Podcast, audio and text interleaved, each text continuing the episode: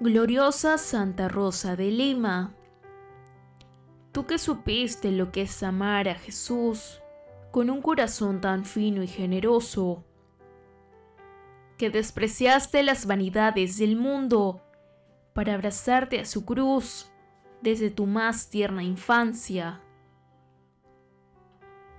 que amaste con filial devoción a nuestra Madre del Cielo, y profesaste una gran ternura y dedicación a los más desválidos, sirviéndoles como el mismo Jesús.